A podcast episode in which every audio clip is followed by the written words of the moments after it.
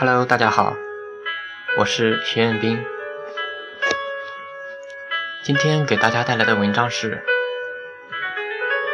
我不是个好学生，但我要做个好老师。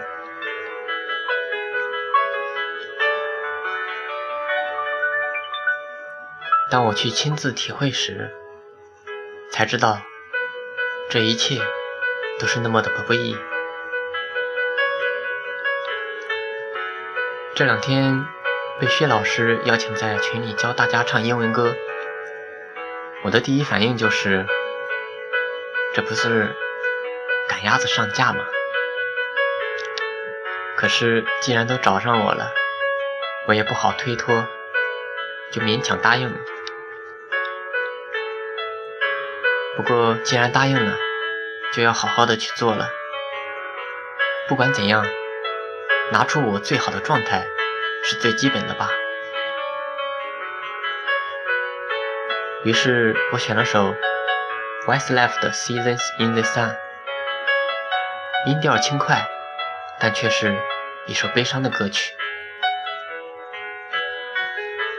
说真的，在这之前，这首歌曲我唱的还不是那么熟练，有些歌词我也经常。糊弄一下就过去了，但是这是要教群里的伙伴的呀，总不能去糊弄他们吧？于是，在教他们之前，我又好好的过了几遍歌词，争取把每个单词都能够正确的发音。我可不愿做误人子弟的那一个。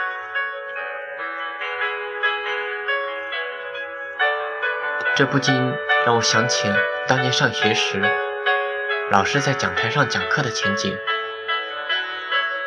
我曾观察过一堂课，那堂课只有一个人在听我们的老师讲课，但或许正因为这一个人，我们的老师仍然是非常敬业的、耐心的把整堂课讲完。他并没有。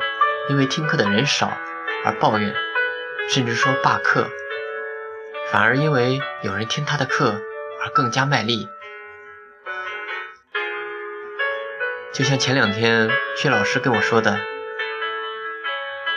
真的很感谢大家喜欢这个群，所以我想只要有一个人喜欢，我就会认真的经营下去。我猜想。作为传道授业的老师们，也是有同样的想法的。只要有一个人听，我就要把这堂课认认真真的讲完，向老师们敬业。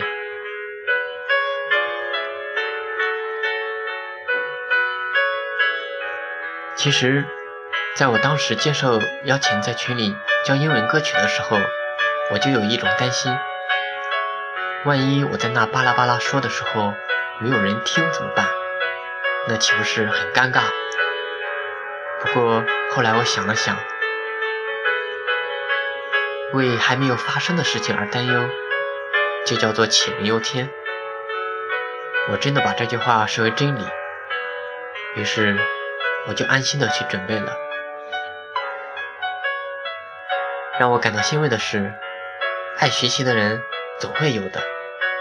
虽然只有那么几个，但已经是给我很大的鼓励了。就像老师们当年在讲台上讲课一样，我仿佛也身临其境，终于体会到老师的那种心理。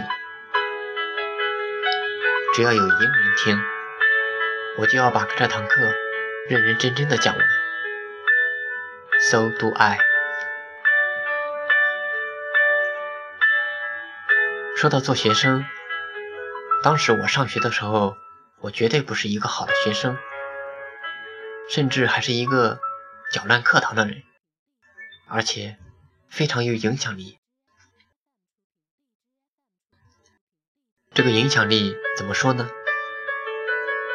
起初很多同学是不敢在课堂上睡觉或者玩其他的，在我的带领下，他们都敢去做了。当然，这也因为当时我的学生，我的学习成绩还不错，所以对于那位老师的讲课，我真的听不下去，甚至有时我还找些难题来难为那老师。所谓年轻气盛，我就是那心高气傲之人。只是可怜那老师，第一次教授初中的课程，就碰到我这样的学生。我真不知，在上课的时候，他有没有想过要直接走的冲动，或者有没有要掉眼泪的冲动。但是他都没有，他还是认认真真的。把每堂课都讲下来，我当真很敬佩他，同时我也非常惭愧，对不起他，向我的那位老师致敬。我从上学的时候就很害怕做老师，我天生就属于那种不爱说话之人，再加上内向的性格。在别人面前大声说个话，都能把自己吓哭，更别说站在讲台给将近一百号人讲课了。而老师们有时也让想学生上讲台讲一道题，这也是为了锻炼一下学生的能力吧。然而，我也时常被幸运的抽中。四肢发抖、冒冷汗，这种症状在医学上是体虚的表现，而我则是心虚。在讲题的时候，也总是一直对着黑板目不转睛。老师也经常开玩笑的说：“你这对着黑管黑板，是跟鬼讲课的呀。”其实还是怕。万一没有人听的心理作祟。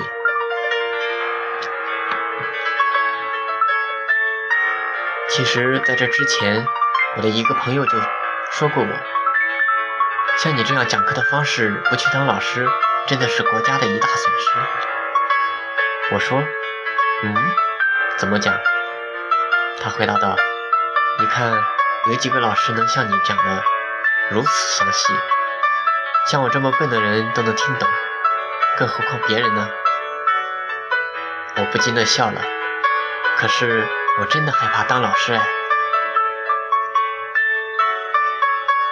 如果不去亲身体验一下，那就永远不会知道这做老师是有多么的不易。但不管怎样，既然做了，就尽力去做吧。我不是一个好学生，但。我要做一个好的老师，误人子弟的事坚决不能做。我想，老师们也是同样的想法吧。我是徐彦斌，学而时习之，感谢欢喜。